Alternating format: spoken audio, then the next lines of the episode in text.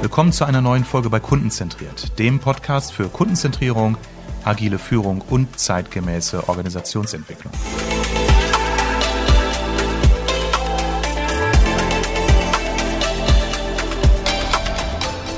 Und jetzt sitze ich mit Patrick Minzen hier am Maschsee in Hannover. Deswegen hier auch die Kinderstimmen und das Rauschen vom Springbrunnen. Das ist ein bisschen Urlaubsstimmung. Patrick, schön, dass du dir in einer Arbeitswoche, muss man aber sagen, Zeit genommen hast für unser kleines Gespräch. Herzlich danke, willkommen. Danke, sehr, sehr gerne. Was könnte man Besseres tun, als in der Mittagspause mit dir am Maschsee zu sitzen und sich über so ein spannendes Thema zu unterhalten? Sehr ja, gerne, Armin. Ja, schön. Ja, Patrick, wir sitzen hier und äh, ich bitte schon mal die Zuhörerinnen und Zuhörer zu entschuldigen, dass hier manchmal der Wind rauscht. Ich bin ja mit meinem semi-professionellen Podcast-Studio hier auf Reisen. Patrick, wir kennen uns ja über den Verband der Vertriebsmanager. Das ist richtig. Du sitzt ja hier in der Region Hannover, bist ja auch äh, regional, sag nochmal. Regionalleiter Niedersachsen-Bremen bin ich im Verband. Regionalleiter genau. Niedersachsen-Bremen im Verband. Ich bin ja Förderpartner und auf diese Weise haben wir uns ja schon ein paar Mal virtuell kennengelernt mhm. und dann nächstes Jahr auf dem großen Kongress. Hoffentlich, dass du auch dabei bist. Wo wir uns sehr äh, darauf freuen, genau. Ja, endlich mal wieder eine Live-Veranstaltung. Und heute wollte ich mit dir mal sprechen über das Thema Vertrauen, weil ich von dir weiß, dass das Thema Vertrauenskultur bei dir und bei deinem Arbeitgeber, der Firma Brother, einen hohen Stellenwert hat. Aber jetzt mal zum Einstieg erstmal die Frage, äh, Vertrauen ist gut, aber Kontrolle ist doch besser, oder? So habe ich es doch zumindest mal gelernt.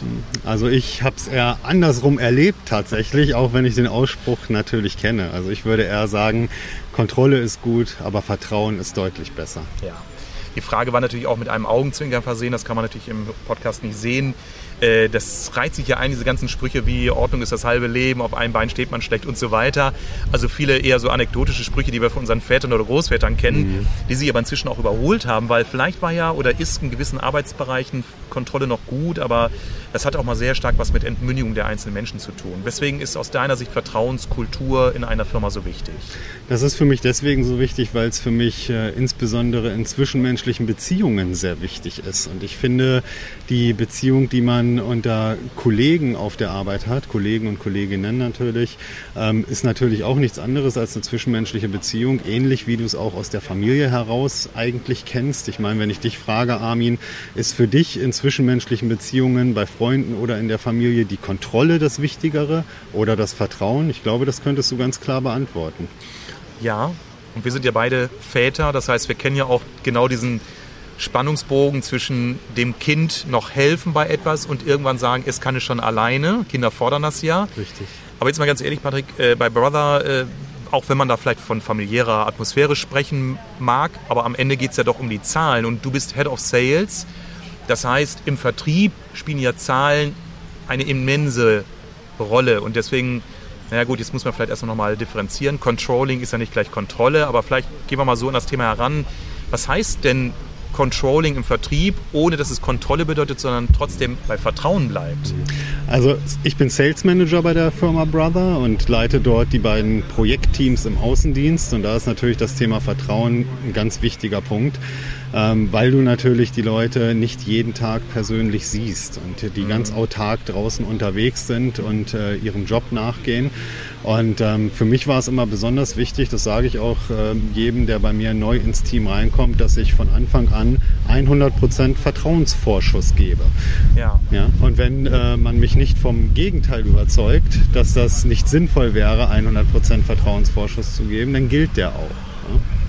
Hm, jetzt kommt hier ein bisschen Segelwetter auf, man hört es wahrscheinlich, aber ähm, ich, also ich beschreibe das häufig so, indem ich sage, also Kontrolle ist, immer in kurzen Intervallen permanent Menschen zu überprüfen mit ihren Ergebnissen und Controlling ist ja eher für mich nachgelagert, mhm, mit richtig. Menschen Ziele zu vereinbaren, richtig. sie zu begleiten, zu enablen und dann im Nachgang zu schauen, hey, konntest du deine Ziele erreichen richtig, genau. oder auch mit Zwischenzielen zu arbeiten. Wo brauchst du noch Unterstützung von mir? Ja, richtig. Kontrolle ist ja auch irgendwo ein Wort, was ich finde, was so ein bisschen negativ behaftet ist. Man fühlt sich so beobachtet, man fühlt sich so, ja, kontrolliert eben, wie, der, wie, der, wie das Wort schon sagt. Ähm, ich würde es eher begleiten nennen. Ja? Also ich möchte nicht kontrollieren, ich möchte begleiten. Ich möchte zeigen, dass ich da bin für die Mitarbeitenden, dass ich als Ansprechpartner zur Verfügung stehe und dass ich selbstverständlich auch mitbekomme, was in meiner Abteilung so läuft, wie gearbeitet wird, wie der Fortschritt des Erfolgs letzten Endes auch ist. Mhm. Und ähm, das, ist, das ist mir ein besonderes Anliegen, da zu zeigen, dass ich sie begleite und da auch als kompetenter Ansprechpartner zur Verfügung stehe. Ich möchte aber nicht den Eindruck erwecken, und das tue ich auch nicht, dass ich kontrolliere. Kontrollieren mhm. hat für mich immer so einen, so einen negativen Touch irgendwo. Ja, und es entmündigt ja auch Menschen. Ne? Du nimmst ihnen, du raubst ihnen damit ja auch die Eigenverantwortung. Genau also so und, es, ja. das Vertrauen erstmal, dass die Menschen es selbst lösen können oder auch selbst erkennen. An der Stelle brauchen sie nochmal von dir eine Unterstützung oder eine Befugnis oder ähnliches. Korrekt, ja. genau. Ich muss da immer denken, ich habe das glaube ich auch schon ein, zwei Mal in meinem Podcast zitiert von einem Geschäftsführer, mit dem ich inzwischen gut befreundet bin, der seine Führungskräfte aufforderte, bitte trefft doch mehr eigene Entscheidungen. Und dann mhm. sagte einer seiner Führungskräfte mal bei einem Folgetreffen, ja, ich habe das und das entschieden und da meinte der Geschäftsführer, ja, hätten Sie mich doch mal gefragt, da hätten wir noch mal irgendwie ein paar Prozent rausholen können. Mhm. Er hat das nett gesagt, ähm, aber dennoch ähm, hatte das eine Wirkung. Ne? Also das hat ja auch was damit zu tun, im Zweifel auch mal vielleicht eine Entscheidung eines Mitarbeiters oder einer anderen Person auch auszuhalten, oder? Absolut, absolut. Man muss Entscheidungen auch zulassen können. Das ist als Führungskraft ganz wichtig. Man muss den Leuten auch sagen können, wenn du draußen beim Kunden bist und eine Entscheidung triffst, dann stehe ich zu 100 Prozent dahinter, egal wie diese Entscheidung lautet. Sollten wir dann intern zu dem Entschluss kommen, dass diese Entscheidung auch anders oder optimaler hätte getroffen werden können, sprechen wir darüber und schauen uns an, wie wir es beim nächsten Mal besser machen können. Aber wenn ich jemanden bei mir im Team einstelle, dann gebe ich ihm doch das Vertrauen, dass ich der Meinung bin, er kann seinen Job, er weiß, was er tut. Und dann kann ich ihn nicht einstellen und im Umkehrschluss den ganzen Tag nur kontrollieren und ihm äh, Aufgaben klein auf den Tisch legen und sagen, genau so verhältst du dich jetzt, wie ich mir das vorstelle und bringst da nicht dein eigenes Gusto ein. Das funktioniert nicht. Ich liebe die Vielfalt in meinem Team und die unterschiedlichen Herangehensweisen und wir sind sind am Ende des Tages auch erfolgreich mit dem, was wir tun und das gibt mir da irgendwo auch recht. Können denn Mitarbeiter in deinen beiden Projektteams damit auch immer gut umgehen oder konnten sie das? Oder gab es auch diejenigen, äh, die sagen, ich will aber eigentlich viel mehr auch noch Vorgaben oder Leitplanken haben? Das merkst du. Das merkst du tatsächlich, wenn du dich eng mit deinen ähm, Mitarbeitenden austauscht, wer da eher derjenige ist, der gerne sehr frei läuft und auch vor allen Dingen sicher frei läuft und wer da vielleicht an der einen oder anderen Stelle ein bisschen an die Hand genommen werden will. Es gibt ja auch, wo wir schon bei Aussprüchen sind, diesen Ausspruch, ähm, dass man ein Recht auf Führung hat als Mitarbeitender. Ah. Und das ist irgendwo auch der Fall. Ja? Also ich muss schon da sein als Vorgesetzter. Ich muss schon in der Lage sein, auch darauf zu reagieren, wenn ich merke, dass da Unsicherheit Unsicherheiten da sind. Mhm. Aber sowas kann man auch sehr partnerschaftlich und begleitend tun und muss es nicht von oben herab kontrollierend, vielleicht sogar in einer beängstigenden Art und Weise tun. Das geht auch anders. Ja, also man hört das ja häufiger in, in Organisationen, die mit agilen Prinzipien arbeiten, dass dann auch schnell mal die Gefahr besteht, durch diese Agilität, mehr Eigenverantwortung, flache Hierarchien, dass man neue Regularien schafft und dann die Gefahr besteht, sich sogar wieder überzuregulieren. Mhm, mh. Weil man versucht sich, also dann alles, was eher unter dem Deckmantel der Eigenverantwortung, Schrägstrich Freiheit steht, wieder zu regulieren, damit es eben nicht ausufert. Ja. Da muss man aufpassen. Absolut. Ich habe ähm, ich habe mal vor einer Weile einen äh, Bericht gelesen über die Schule Summerhill, meine ich, heißt sie, die antiautoritäre mhm. Prinzipien schon seit Jahrzehnten fördert, wo die, wo die Schülerinnen und Schüler in der Selbstverantwortung die Schule leiten. Die haben inzwischen ein so umfangreiches Regelwerk, dass sie also schon mehr verwalten, als mhm. letztendlich mhm. sich um die Pädagogik kümmern. Ja. ja. Ähm, also Frage, die daraus für mich entsteht, ist, ich sag mal, das Thema Vertrauenskultur und damit das Fördern von Eigenverantwortung auch für dich als Führungskraft aufwendiger, vielleicht sogar anstrengender als klassisch Order per Mufti? Also ich persönlich habe es bisher nicht als äh, übermäßig anstrengend empfunden. Vielleicht habe ich auch einfach das Glück, dass ich äh, mit den Experten und Expertinnen, die ich im Team habe, Menschen habe, die sehr autark und verantwortungsvoll ähm, erfolgreich arbeiten können. Aber ich glaube, dieses ähm, ja, gezielte und gekonnte Setzen von Leitplanken, zwischen denen man sich bewegen kann, ja, das ist wichtig. Wenn die Leute wissen, wo die Grenzen sind, beachten sie sie auch. Und das hat für mich auch nichts mit Kontrolle zu tun, sondern gibt ihnen eine gewisse Sicherheit, dass sie wissen, bis dahin kann ich gehen. Der Gegenentwurf davon wäre, ich frage bei jeder Entscheidung vorher nach. Darf ich das tun? Wie weit darf ich gehen? Gehe ich da vielleicht schon zu weit? Genau das möchte ich nicht, weil ich möchte nicht den ganzen Tag nur Gespräche darüber führen, wie die Leute ihre Arbeit zu machen haben, sondern ich erfreue mich tatsächlich daran zu sehen, wie sie eigenverantwortlich ihren Weg finden. Und das machen sie auch höchst unterschiedlich. Aber wenn wir am Ende als Vertriebsorganisation damit erfolgreich sind, wie wir das machen, ist es doch der richtige Weg. Okay, das bedeutet dann, dass du auch dein, deine beiden Teams auch sehr situativ führst. Also du Richtig, schaust, ja. ja, jeder Mitarbeiter, jede Mitarbeiterin sind anders in ihrem Verhalten. Du brauchst sicherlich dann in Summe etwas mehr oder sogar mehr Zeit als andere Führungskräfte, die, ich sag mal, einmal die Woche die Wochenziele aus, rauswerfen und dann sich bis Freitag nicht mehr sehen lassen, ne? um es mal sehr drastisch zu beschreiben. Ähm, jetzt denk doch mal auch so an Bereiche, wo ich dann häufig höre, hm, hier funktioniert das nicht. Also klassisch, klassische Aussage vieler Führungskräfte, ja Armin, ähm, das Thema Vertrauenskultur und Eigenverantwortung, das mag in gewissen Hierarchieebenen gut funktionieren oder in kaufmännischen Bereichen, aber im gewerblichen, da funktioniert das weniger. Wie stehst du dazu? Gibt es da, ich sag mal, Grenzen, ich glaube schon, dass es da Grenzen gibt. Ähm, diese Grenzen sind aber meiner Meinung nach nicht dadurch gesetzt, in welchem Bereich eine Person tätig ist, sondern hat viel mit der charakterlichen Ausprägung der einzelnen Person letzten Endes auch zu tun. Also wenn ich ein, ähm, wenn ich ein sehr ähm, selbstbestimmter, verantwortungsvoller Mensch bin, der sein Handeln überdenkt und äh, die Themen auch vom Ende her durchdenkt, vor allen Dingen Konsequenzen absehen kann, bevor er ins Handeln eintritt, dann wird er, egal ob er im gewerblichen Bereich oder im kaufmännischen Bereich tätig ist, höchstwahrscheinlich meistens die richtigen Entscheidungen treffen. Wenn ich da jemand bin, der eher drauf losrennt und dann mal gucken, ob es weh tut, wenn ich gegen die Wand renne, dann dürfte das jemand sein, wo man vielleicht ein bisschen näher dran sein muss. Aber das ist ja auch die Aufgabe der Führungskraft zu erkennen, wie sind die verschiedenen Charakteristika im Team und darauf dann auch entsprechend zu reagieren. Es ist aber in den seltensten Fällen die richtige Idee, mit harter Kontrolle und mit Autorität darauf zu reagieren. Das ist meine Erfahrung, weil ich versuche meine Leute in meinem Team so zu führen, wie ich selbst auch geführt werden will. Und ich möchte nicht geführt werden, als wenn ich noch zu Hause bei Mama und Papa wohne, sondern ich möchte mich an den Menschen orientieren, die vielleicht schon etwas weiter und erfahrener sind als ich und die mich hier und da auch mal ein bisschen an die Hand nehmen und mir alternative Wege zu denen aufzeigen, die ich vielleicht gehen würde, so dass ich daraus lernen kann.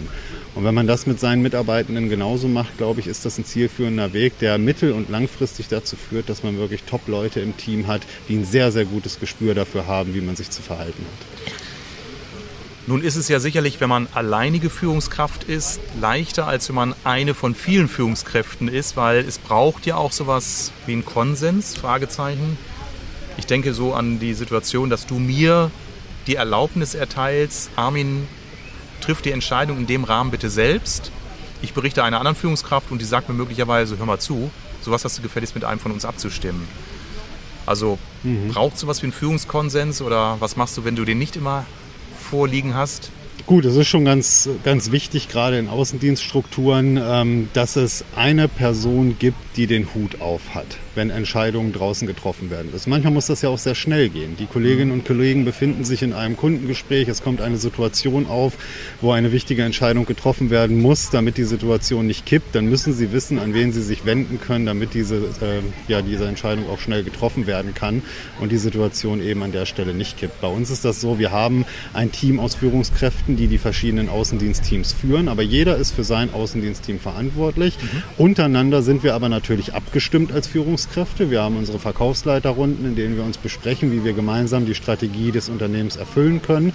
Und danach gehen wir dann grundsätzlich auch vor. Ja? Also wir stimmen uns schon ab. Es ist nicht so, dass das eine Team nach links läuft und das andere Team nach rechts. Aber die Kolleginnen und Kollegen in den einzelnen Teams haben einen Vorgesetzten, bei dem sie ganz genau wissen, der hilft mir bei der Entscheidungsfindung, wenn ich selbst nicht weiterkomme. Und das funktioniert auch gut. Okay, okay. Aber ich denke immer jetzt nochmal der Vergleich so zur Familie mit den Kindern. Man mhm. kann ja auch Menschen mit äh, gewissen Verantwortungsrahmen im Zweifel auch überfordern. Mhm. Und äh, wenn Menschen wissen, ah, im Zweifel können sie immer noch den Patrick anrufen und sagen, hör zu, ich brauche einfach mal deine Rückendeckung oder deine Meinung dazu, dann ist es ja super.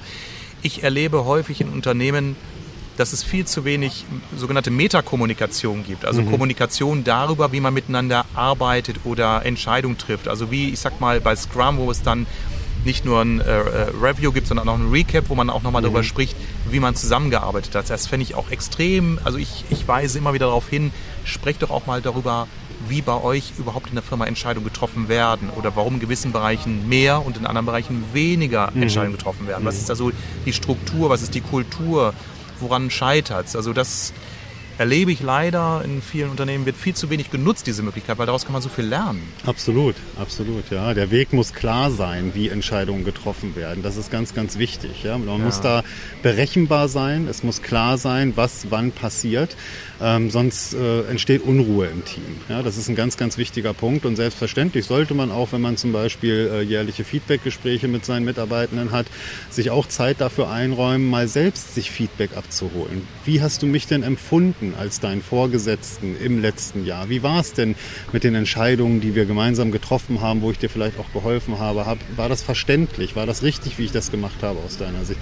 Es ist mir persönlich ganz, ganz wichtig, dass ich von meinen Leuten auch Feedback bekomme bekomme, ja, ja. damit ich mich selbst auch weiterentwickeln kann. Mhm. Sind wir beim Klassiker Feedback-Kultur. Ich habe das ähm, vor ein, zwei Tagen erlebt, da ging es darum, auch jemandem Feedback zu geben und derjenige fiel natürlich in die gleiche Falle, wie sie in jedem Lehrbuch steht, nämlich sich zu rechtfertigen. Ich habe gesagt, mhm. du brauchst du gar nicht zu rechtfertigen. Ja, ich erkläre es doch nur. Ich sage aber, das, wie wirkt es denn auf die anderen? Wie wirkt es auf dich? Mhm. Ja, man weiß ja schon äh, äh, aus der Sprachwissenschaft, dass mehr als zwei Sätze Erklärungen schnell wie eine Rechtfertigung wahrgenommen werden. Also allein die Textmenge führt schon dazu. Und äh, einfach mal zu sagen, danke für das Feedback. Genau. Punkt. Genau. Das fällt vielen schon schwer. Das ist ja auch so sicherlich so, so ein Erziehungsmuster bei ganz vielen Menschen. Ist so meine Annahme, dass viele Menschen sich schnell in der Rechtfertigung finden, mhm. wo ich denke, feel free. Genau, also, absolut gibt vielleicht noch die letzte Instanz da oben im Himmel, äh, an die viele glauben. Oder ich glaube dann weniger, also eher dann an die, an die, die Grundrechte des Menschen oder die Verfassung, die mich vielleicht ein Stück weit limitieren. Aber ansonsten meinungsfreie Freiheit ist doch ein wichtiges ja, Das Gebot, hat ja auch ganz, ganz viel mit Individualität zu tun. Ne? Ich meine, jeder ist eben unterschiedlich und das ist doch auch gut so. Und ich finde, wir sollten unseren Leuten auch das Gefühl geben, dass das gut so ist und dass wir genau das auch an ihnen schätzen und dass wir das ja, sehen. Ja. Ich möchte gar nicht, dass alle gleich sind, dass jeder dieselben Entscheidungen trifft, dass jeder meint, er müsse sich jetzt im Feedbackgespräch äh, letzten Endes erklären, warum er das jetzt nicht so gemacht hat wie Kollege oder Kollegin XY. Das möchte ich gar nicht. Ich finde das gut, dass jeder da seinen eigenen Weg geht. Und da kommen auch manchmal ganz spannende, erfolgreiche Dinge bei raus, die wir gar nicht gehabt hätten, wenn alle wie Zinnsoldaten in die gleiche Richtung rennen würden. Ja, ja. ja. Also die größten Innovationen kommen sicherlich nicht aus deutschen Verwaltungen. Richtig, richtig. Und äh, du brauchst ja heute schon, ich sag mal, gerade auch in Zeiten des hybriden Vertriebs, brauchst ja auch, ich sag mal, eine hohe Eigenverantwortung. Ich meine, wie organisieren sich eure Mitarbeitenden während der Pandemie oder jetzt auch ja, danach? Ja. Also sie müssen ja jeden Tag unendlich viele Entscheidungen treffen. Absolut. Besuche ich den Kunden jetzt? Ist es noch rentabel? Kann ich es dem Kunden zumuten, dass wir das Ganze per Teams-Meeting machen? Das sind ja ich sag mal, das geht ja morgens nach dem Aufstehen schon los, dass ja. man solche Entscheidungen trifft, ja. oder? Absolut. Habt absolut. ihr da so eine Regel, wie viel Präsenzzeit der Mitarbeiter beim Kunden haben sollte oder Empfehlung? Wie macht ihr das? Also es gab bei uns tatsächlich eine Zeit, wo wir ein bisschen intensiver darauf geachtet haben, wie oft die Kolleginnen und Kollegen im Homeoffice sind und wie oft sie draußen sind. Aber mittlerweile ist es so, gerade in meinem Team, dass ich da großes Vertrauen drin habe, dass die ihre Zeit, die sie im Außendienst verbringen und die Zeit, die sie im Homeoffice verbringen, schon effizient einteilen und nutzen werden werden. Und das hat sich jetzt in den letzten Jahren auch so gezeigt. Ne? Ja. Also da gibt es keine Vorgaben. Ich erinnere mich immer gerne daran, wie mein Chef, der mich damals eingestellt hat, zu mir gesagt hat, du musst dir nur eins merken, wenn du bei uns im Außendienst arbeitest, dann arbeitest du, als wäre das dein Unternehmen. Du arbeitest wie ein Unternehmer, eigenverantwortlich und selbstdiszipliniert. Ich rufe dich nicht morgens an, damit du aus dem Bett aufstehst, dich vernünftig anziehst und in dein Homeoffice gehst. Da gehe ich grundsätzlich von aus, dass du das machst. Ja? Mhm. mhm. Und dieses Selbstverständnis ist, glaube ich, ganz wichtig, dass man das vermittelt vermittelt und auch das hat wieder viel mit Vertrauen zu tun. Und wenn man dieses Vertrauen zwischen sich und seinen Mitarbeitenden aufgebaut hat, dann kann man sich auch darauf verlassen, dass man die, wenn man die um 11.30 Uhr anruft, sicherlich auf der Straße erwischt und nicht am Kaffeetisch in der Küche. Ja. ja. Und selbst wenn sie dort säßen, dann hätte es aller Voraussicht seinen Grund. Richtig, genau. Ja, und äh, ja, das ist, äh, ist spannend. Ähm, ich habe einen Kunden, IT-Unternehmen, die mal aus einer Kommune ausgegründet wurden als äh, Softwareanbieter für kommunale äh, Lösungen und äh, ich weiß, dass ich mal zu dem Vertriebsleiter äh, gesagt habe, ja, dann kann man das doch so und so machen. Ja, sagt er, das ist gar nicht so einfach, weil und Punkt, Punkt, Punkt. Und dann erzählte er nur so anekdotisch, ja, es ist sogar im Behördlichen festgelegt, mit welcher Kugelschreiberfarbe man welche Anmerkungen machen darf. Mhm. Also eine gewisse Farbe darf dann nur der Amtsleiter oder Amtsdirektor verwenden. Mhm. Also wenn sogar die Farbe des Stiftes festgelegt ist, dann weiß man, dass sowas einschränkend sein kann. Ja, absolut, absolut. Die Frage ist, ja. wie weit hat dann der Mitarbeitende noch die Möglichkeit, sich auf dieser Position auch selbst zu entwickeln und auch ein Stück weit selbst zu verwirklichen. Das ist ja ein Korsett, in dem man sich bewegt, wo man sich auf Dauer eigentlich gar nicht wohl drin fühlen kann. Ne? Und das ist doch das, was wir letzten Endes in Unternehmen und auch als Vorgesetzte möchten. Wir möchten, dass sich unsere Leute wohl bei uns fühlen, dass es mhm. ihnen gut geht mit dem, was sie machen, dass sie große Freude daran empfinden und dann sind sie auch erfolgreich damit. Das ja, ist am Ende ja. des Tages so. Und gerade heutzutage, wo wir diesen Kampf um gute Leute haben, um Bewerber haben, ist das, glaube ich, ein unglaublich wichtiger Punkt, dass wir das berücksichtigen, diese menschliche Seite und da nicht wie Maschinen agieren und meinen, wir können alles äh, in, in, in enge äh, Betonfüße gießen und keiner kann sich mehr bewegen. Das funktioniert nicht. Patrick, jetzt hast du mir quasi die Überleitung zum nächsten Thema quasi schon vorweggenommen, aber sehr elegant, nämlich das Thema Employer Branding, Arbeitgeberattraktivität. Mhm. Also was macht das mit einer Organisation, wenn sie eben Mitarbeitern mehr Vertrauen schenkt in ihren Entscheidungen? Macht das was mit der Arbeitgeberattraktivität? Strahlt das nach außen? Macht es mit Sicherheit. Ja. Da bin ich fest von überzeugt. Gerade wenn ich das in Außendienststrukturen sehe, wie bei uns jetzt, wo wir uns ja die meiste Zeit des Tages bei Kunden draußen befinden, auch abends auf Kundenveranstaltungen und so weiter. Du strahlst es einfach aus. Ob du zufrieden mit deinem Job bist, mit deinem Arbeitgeber, ob du das gerne machst. Du wirst wahrgenommen als jemand, der seinen Job gerne macht oder eben nicht gerne macht. Und das führt natürlich dazu, dass die Leute draußen auch ein Bild von dir und der Organisation haben, für die du arbeitest. Das ist ganz klar. Möchtest ist, wenn du glückliche Mitarbeiter hast, die das auch nach außen hin zeigen und auch darüber sprechen, dann wird das auch bei anderen Leuten wahrgenommen, bei deinen Kunden, bei möglichen Bewerbern, das wird gesehen, ja. Gerade wo ja in der heutigen Zeit sicherlich, wenn gute Fachkräfte äh, wechseln, das auch häufig über diesen, diesen diese Bande Empfehlung auch passiert. Ja, ja sehr viel. Ja, denn wir haben ja annähernd eine Vollbeschäftigung. Keiner kündigt, äh, keiner sucht ja eine Stelle, weil er äh, dringend eine Arbeit sucht, sondern weil er mit seinem vorherigen Arbeitsverhältnis nicht zufrieden ist. Das ist ja in 98 Prozent der Fälle der Fall. Und wenn dann der beste Freund zu dir sagt, Mensch Patrick, hier gibt es ein Unternehmen in der Region, ich bin da jetzt seit drei Jahren, die sind echt so cool, dann ist das häufig die Initialzündung zu sagen, na gut, dann nehme ich mal Kontakt auf. Ne? Genau, richtig. Von daher ja.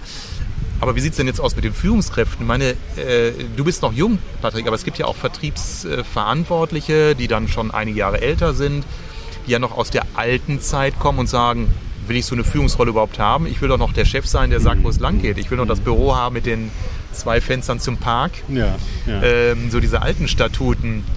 Wird es da nicht schwierig, gute Führungskräfte zu finden? Oder sagt man sich, ja gut, die aus der alten Welt, die passen einfach auch nicht zur Unternehmenskultur? Ja, auch das ist wieder eine individuelle Geschichte. Ne? Also ich mhm. habe schon ältere Führungskräfte kennengelernt, die vom Kopf her mega jung waren mhm. und äh, sich auch so verhalten haben. Und du hattest nicht das Gefühl, dass du da mit jemandem zusammenarbeitest, der noch aus einer ganz anderen Welt kommt.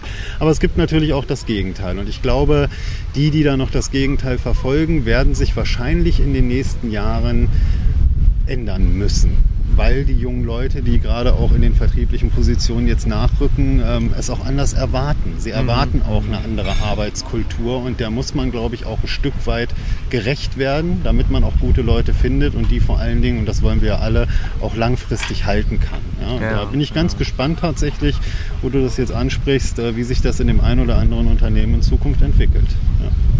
Es gibt ja auch schon, schon Zyniker, die sagen, ja, dieses ganze agile Thema ist ja schon durch, das, das äh, wird sich auf Dauer nicht halten.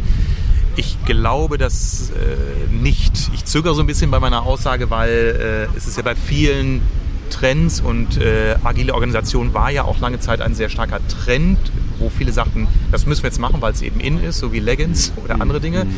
Aber ich glaube, dass die, die es verstanden haben, dem wesentlichen Kern beibehalten, dass sie mhm. sagen, eine Organisation, unabhängig davon, ob es ein kleines Startup ist oder ein großes Unternehmen wie eures, braucht einfach eine andere Form von Mitarbeitern als noch vor 20, 30 mhm. Jahren. Wir können es uns nicht mehr erlauben, dass eine Führungskraft viele Mitarbeiter regiert, mhm. Entscheidungen trifft und das Wissen über gewisse Dinge nur noch bei dieser Kraft bleibt. Und äh, wir sehen es ja auch an allen demografischen Untersuchungen, dass jüngere Menschen eben auch sagen, ich, also ich kann es nicht nur, ich, ich will es ja auch gar nicht. Mhm. Also Welcher junge Mensch will sich heute noch genau sagen lassen, was er wann zu tun hat, um vielleicht ein hohes Einkommen zu generieren? Viele sagen eher, ich verzichte auf gewisse Attribute, habe aber mehr Beteiligung oder mehr, mehr Teamerfahrung, mehr, mehr Projektgeschehen, was mich umgibt. Also ich glaube, die Zeiten sind auch vorbei, um dann wieder zurückzugehen zur alten Welt. Ja, das ist ja auch so ein Thema. Wir bilden uns ja häufig ein, auch bei dem Thema Nachhaltigkeit, dass das etwas wäre, was man an- und ausschalten kann. Aber das ist nicht so. Das ist etwas, das sich entwickelt. Das entwickelt sich über die Jahre immer weiter und weiter und weiter. Und es wird vielleicht am Ende des Tages nicht ganz so krass sein, wie es äh, heute der ein oder andere New Work Guru prophezeit. Aber es wird mit Sicherheit anders sein, als es vor 30, 40 Jahren noch der Fall war. Und da wird man sich auch nicht gegen wehren können. Da wird man ein Stück weit mitgehen müssen, wenn man eine junge, agile Organisation haben möchte, wo motivierte Mitarbeiter arbeiten, die positiv über das Unternehmen sprechen und Bock haben, erfolgreich zu sein. Das wird sich entwickeln, da werden wir uns nicht gegen wehren können. Und ähm, ich glaube schon, dass der Großteil, insbesondere der namhaften Unternehmen, da auch ein gutes Stück mitgehen wird. Das sehen wir ja heute schon. Wir sind viel auf LinkedIn aktiv beide. Ja. Wenn wir da so durch ja. den Feed scrollen, das ist überall Thema, ja, dass ja, wir da einfach lockerer und offener werden müssen diesen Dingen gegenüber.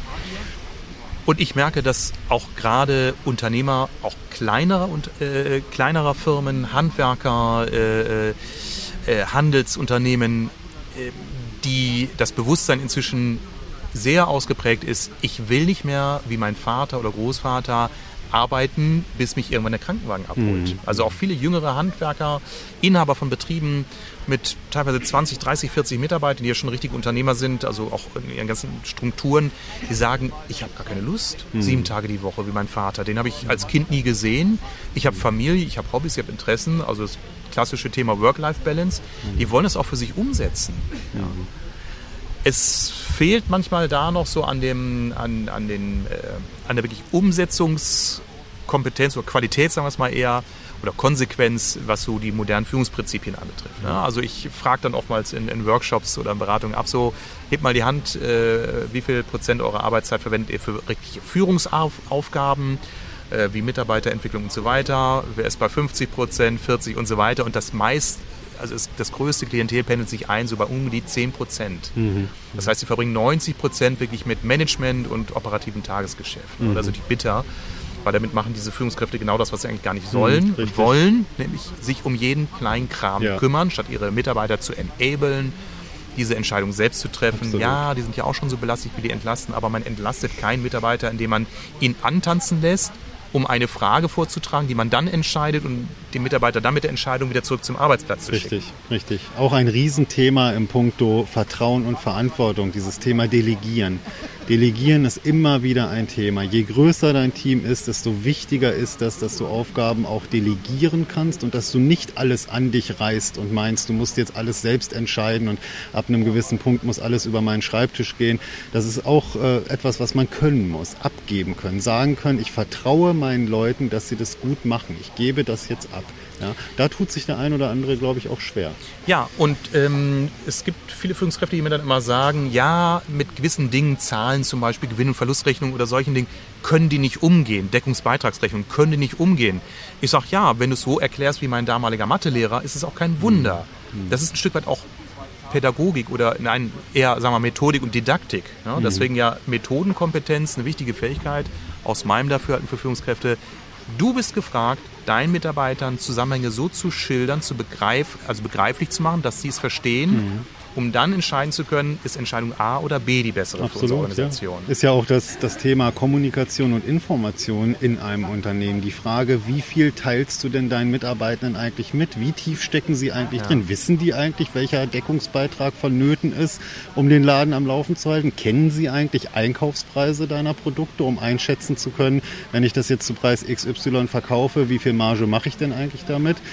Es gibt wahnsinnig viele Unternehmen, die das so ein bisschen als ihr, ihr Top-Secret-Bereich ansehen und das den Leuten gar nicht mitteilen und sich dann darüber wundern, dass die sich schwer tun, dort auch ähm, ordentliche Entscheidungen treffen zu können. Mhm. Ja? Das ist auch ein wichtiges Thema. Ja, ja da äh, gibt es noch einiges zu tun. Ähm, ich äh, glaube, dass viele Führungskräfte inzwischen wissen, dass das, was ihr bereits oder du bereits sehr aktiv umgesetzt hast, dass das auch in der eigenen Organisation wichtig und der richtige Weg ist. Vielen fällt es eben noch schwer, das in der Konsequenz umzusetzen, werden eben doch wieder eingeholt vom Tagesgeschäft.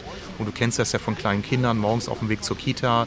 Du weißt, dein Kind kann sich vielleicht schon die Schuhe anziehen, aber dann bist du doch wieder derjenige, der mhm. sich davor hockt und dann hilft, weil es muss ja schnell gehen. Und das ist, glaube ich, die Falle, in die wir auch täglich schnell tappen. Mhm. Make or buy, ne? könnte mhm. man jetzt im, im äh, äh, kaufmännischen Sinne sagen, man ist sehr schnell geneigt, ich kenne das ja auch, zu sagen, ach komm, bevor ich es der Person jetzt erkläre, mhm. mache ich es gerade selber. Ja, ja, einer der besten Sinnsprüche, die ich zu dem Thema mal gehört habe, wo wir, wenn wir das nochmal aufgreifen dürfen, ist tatsächlich dieses Kinder, die nichts dürfen, werden zu Erwachsenen, die nichts können. Ah, und super. genau so ist es auch. Genau so ist es. Du musst dich gerade, wenn du, wenn du Kinder hast, und ich habe ja nun auch zwei, musst du dich da echt am Riemen reißen und die auch einfach mal machen lassen. Und dann dauert es halt mal eine Minute länger. Aber am Ende ist dieses Erfolgserlebnis da, dass sie es selbst geschafft haben und dann können sie das auch. Und dann werden sie das so schnell auch nicht wieder verlernen. Das ist wie bei einer guten Altersvorsorge, die wirft auch erst ihre Rendite ab nach vielen Jahren Ansparzeit und Verzinsung. Das ist eben kein Quick-Win. Ne? Ja. Das äh, ist so.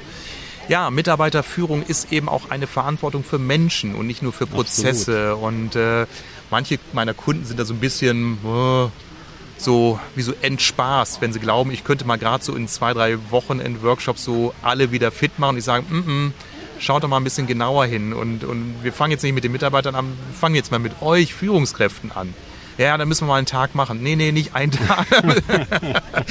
dann vermuten die natürlich, dass ich erstmal viel Geld mit denen verdienen will. Ich habe gesagt, Leute, entweder macht es richtig oder lasst es bleiben. Das ist so wie ein altes Fachwerkhaus kaufen und sagen, man muss da einmal überstreichen und dann, dann ist es erstmal okay. Ja, für die ersten ein, zwei Jahre, aber dann mhm. gammelt es da drunter.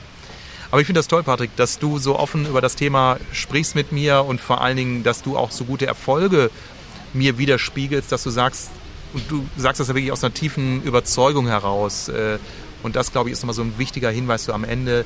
Es ist ja nicht nur darum getan, etwas im Prinzip zu tun, sondern wirklich dahinter zu stehen. Absolut, ja.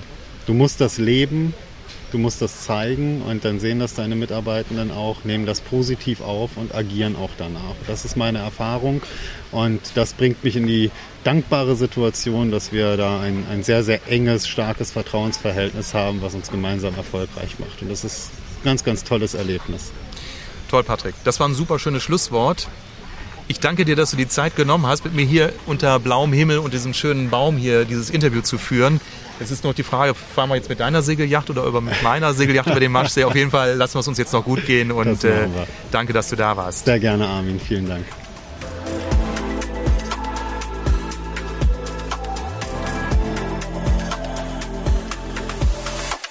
Danke fürs Zuhören. Empfehle meinen Podcast gern weiter und schreib mir, wenn du Fragen zu meinen Themen hast.